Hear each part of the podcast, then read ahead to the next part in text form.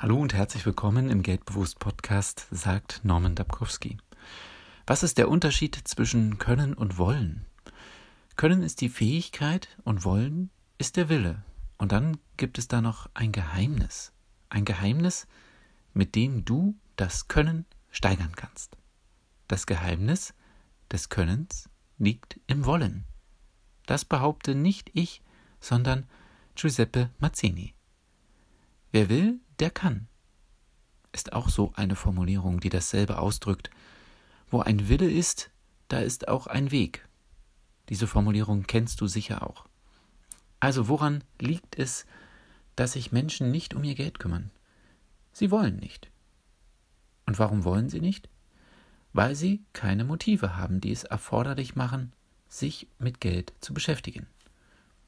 Wer im Alter finanziell abgesichert sein will, muss sich um sein Geld kümmern. Wer seinen Nachkommen etwas vererben will, muss sich um sein Geld kümmern. Wer arme Menschen finanziell unterstützen will, muss sich um sein Geld kümmern. Wer für andere Menschen ein Arbeitgeber sein will, muss sich um sein Geld kümmern. Wer seiner Bank den Kredit pünktlich zurückzahlen will, muss sich um sein Geld kümmern. Du siehst, es braucht Motive, Gründe, Anlässe. Solltest du also manchmal das Gefühl haben, es sei schwer, sich um sein Geld zu kümmern, und du könntest dich nicht um dein Geld kümmern, dann schaue mal genau nach deinen Motiven. Gibt es Motive? Sind sie stark genug? Können und wollen liegen näher beieinander, als die meisten Menschen glauben, und trotzdem sind sie nur eine Vorstufe, die Vorstufe vom Machen. Manche Dinge muss man machen. Ob man will oder kann, ist irrelevant. Hier einige Beispiele.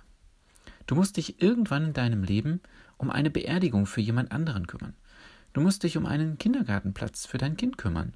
Du musst dich um die Klärung eines Konfliktes kümmern. Du musst dich um eine Wohnung kümmern.